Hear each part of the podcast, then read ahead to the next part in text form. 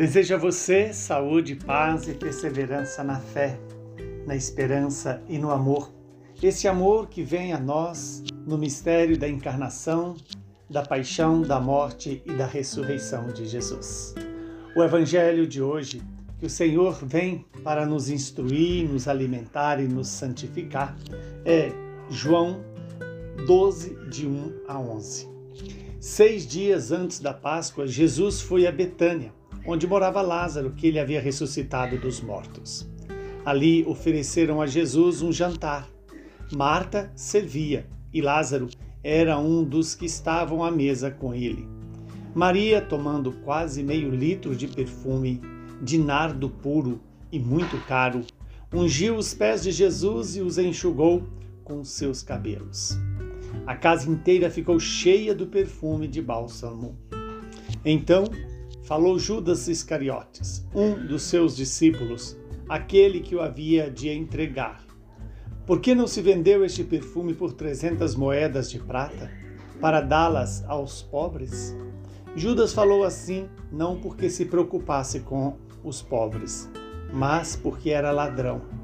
Ele tomava conta da bolsa comum e roubava o que se depositava nela.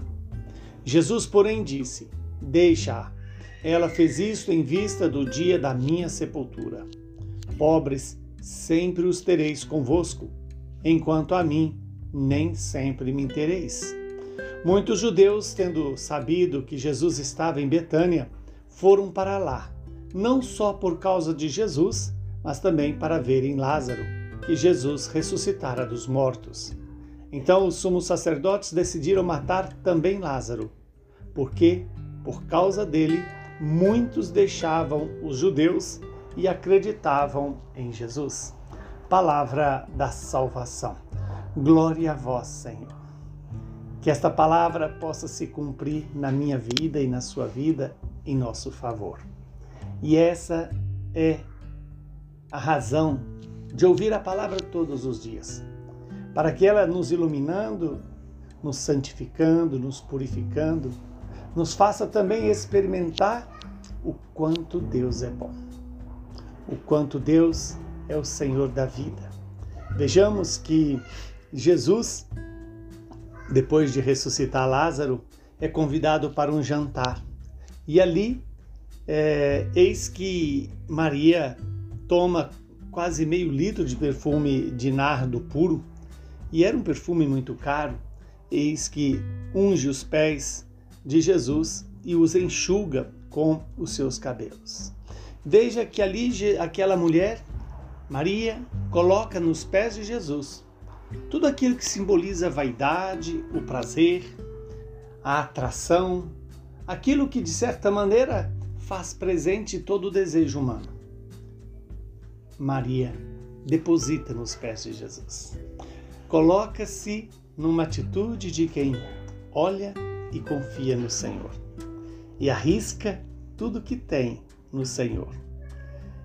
Em, em contraposição, nós temos aqui a figura de Judas, né? que pensa apenas no dinheiro, não porque quer cuidar dos pobres, mas porque era ladrão. Roubava aquilo que caía na bolsa comum. A posição dos dois são posições antagônicas. E eu e você somos questionados. Temos feito o que Maria fez ou temos feito o que Judas fez? Que Deus nos conceda a graça de ter as atitudes de Maria, de colocar nos pés de Jesus tudo o que desejamos, tudo aquilo que é causa de pecado ou causa de vaidade, de soberba, coloquemos-nos diante do Senhor. Coloquemos tudo na presença do Senhor e ofereçamos ao Senhor em gesto de é, confiança, gratidão, reconhecimento, que Ele ressuscita o meu e o seu coração, tira-nos da morte e nos apresenta a direção da vida. Estamos na Semana Santa e é uma semana que todos somos convidados a entrar no mistério da salvação, ou melhor dizendo, deixar que o mistério da salvação inunde a nossa vida, ilumine o nosso coração, fortaleça a nossa vontade para querer sempre o bem e nos capacita na inteligência para escolher a verdade, para buscar a verdade.